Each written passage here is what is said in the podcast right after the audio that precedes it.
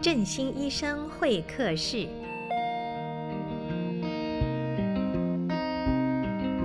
位听众朋友，大家好，我是振兴医院耳鼻喉部的张智慧医师。今天非常高兴呢，能跟大家分享一下有关耳鼻喉科相关的症状。大家不外乎听到耳鼻喉科，就是一些感冒啊，或者是有时候喉咙痛这些一些有点偏感冒性的问题。其实像我们耳鼻喉科的话呢，就是也有一些像耳朵相关啊的，比如说像是中耳炎，或者是呃听不太清楚、耳鸣眩晕，也都是可以看我们耳鼻喉科里面的耳科。然后另外像鼻子过敏啊、鼻子塞住、嗅觉闻不到等等。的一些鼻科相关的问题，鼻窦炎等等的，这些也是可以来看鼻科。呃，今天张医师会跟大家分享的主题呢，是耳鼻喉科里面的喉科。那我们喉科到底是在看哪些症状呢？比如说，大家都有听过像是慢性咽炎、喉咙痛、扁桃腺发炎，然后一些咳嗽的问题，甚至最常听到的一些喉咙卡卡、异物感，甚至声音沙哑，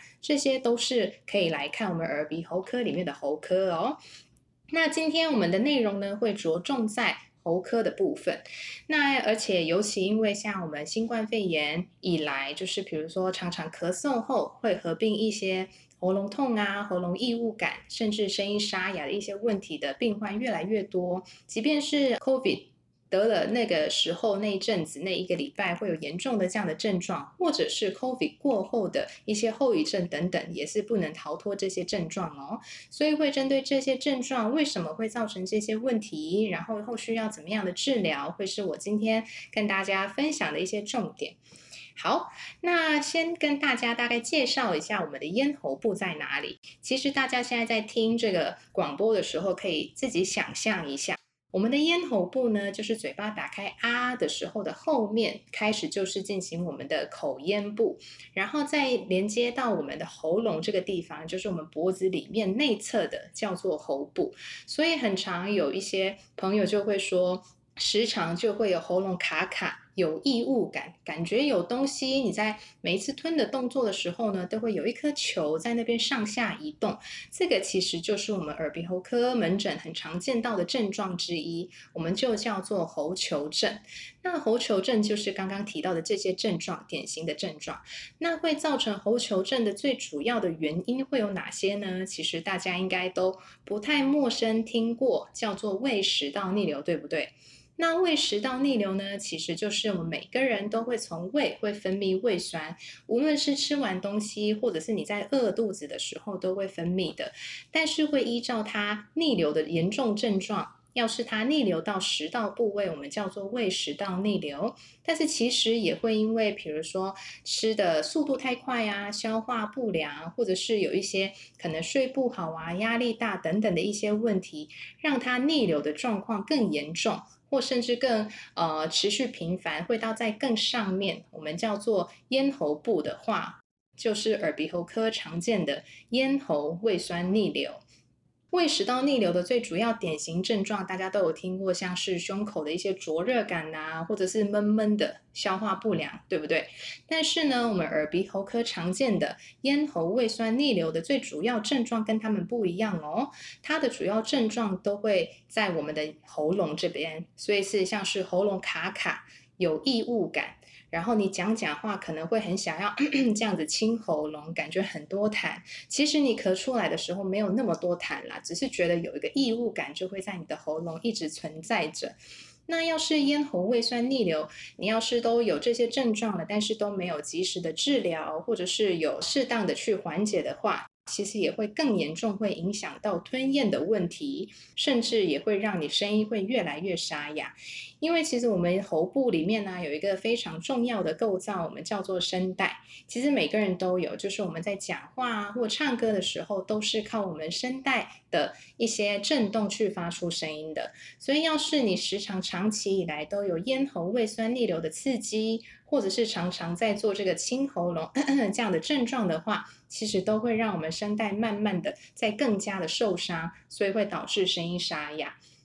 那我刚刚提到的这个喉球症最常见的发生的一些原因，就是来自于咽喉胃酸逆流嘛。那这个到底要怎么样的去缓解或治疗呢？那一个非常最重要的观念，就是一个我们的胃酸。其实，因为随着我们啊工作越来越忙碌啊，然后步调也越来越加快，这算是一个蛮常见的文明病啦。比如说，你吃饭吃得很急，然后或者是有很多一些饭局啊，又要吃饭，又要讲话，又要喝一些饮酒等等的一些刺激，然后你又没有好好的时间去消化它。或者是你晚上太晚吃饭，然后就要马上去睡觉等等，这些生活作息习惯也都会加重你咽喉胃酸逆流的一些呃频繁度跟一个严重严重程度。所以呢，我们要从生活日常生活的饮食跟作息改善。另外，要是你真的太忙没有办法，就是好好的去调试的话呢，也可以多多少少加一些药物的帮助。那药物的话呢，除了控制胃酸的制酸剂之外呢，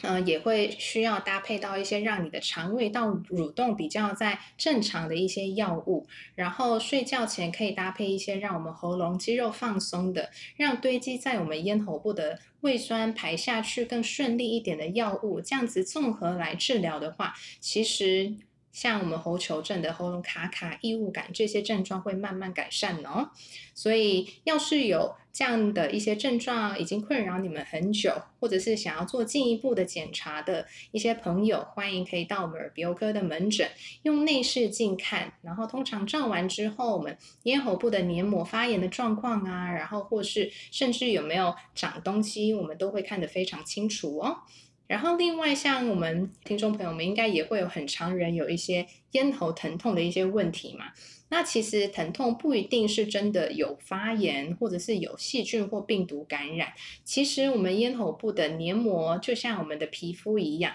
要是它时常常常刺激，比如说有一些。咖啡因的，像咖啡呀、茶，或者是夏天大家都很喜欢喝的气泡饮，太常吃的时候呢，其实也会对我们的咽喉部是一个蛮慢性的刺激。所以，为什么像很喜欢唱歌的朋友啊，或者是歌手，会那么去注重保养我们的咽喉部，就是为了不要让咽喉部的黏膜受伤，然后或者是甚至有一些发炎，造成他们唱歌的时候会声音会出不来啊，或是有声音沙哑的问题。所以其实呃，张医师在这边告诉大家，其实要喝什么，要怎么样保养，其实最好的方法就是喝。呃，温的白开水，就是尽量不要有添加呃一些咖啡因的刺激物啊，或者是很多朋友就很爱喝加一些柠檬片、柠檬汁，或者是枇杷膏。其实这些比较复杂的东西。啊、呃，对我们咽喉部的黏膜来说是最刺激的，而且你持续每一天都在喝的话，其实也不像白开水那么的安全啦。所以很多朋友问我说要怎么样保养的话，其实生活作息正常，然后就是多补充就是白开水，这样的话其实也会让你的黏膜会比较滋润，所以无论是讲话啊，或者是你的喉咙一些干涩疼痛感，也会慢慢在改善。那我们另外一个部分呢，也是会想要跟大家分享一下有关呃声音沙哑的部分，因为刚刚也有跟大家介绍过说，其实我们声带就在我们的喉咙，其实大家可以用手自己去摸一下我们的前面的脖子这边，就是前颈部，像男生会更明显一点，有一颗喉结嘛，女生的话比较不会那么明显啦，就是我们喉结的内处就是我们的声带。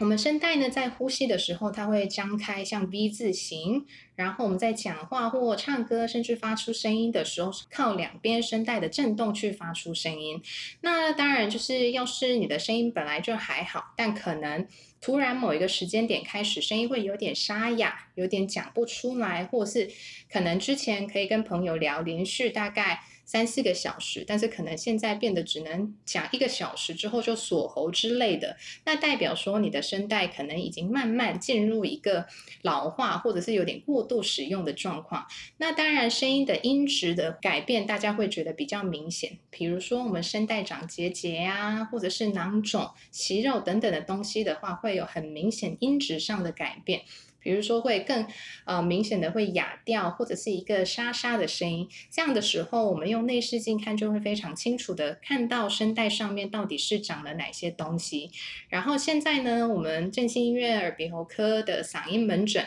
有一些比较特别的、特殊的一些门诊微创手术的方法，是可以不需要住院或全身麻醉的状况下。可以让你们解决声带上面的一些良性囊肿的部分，所以要是有一些声音沙哑的朋友，可以参考一下。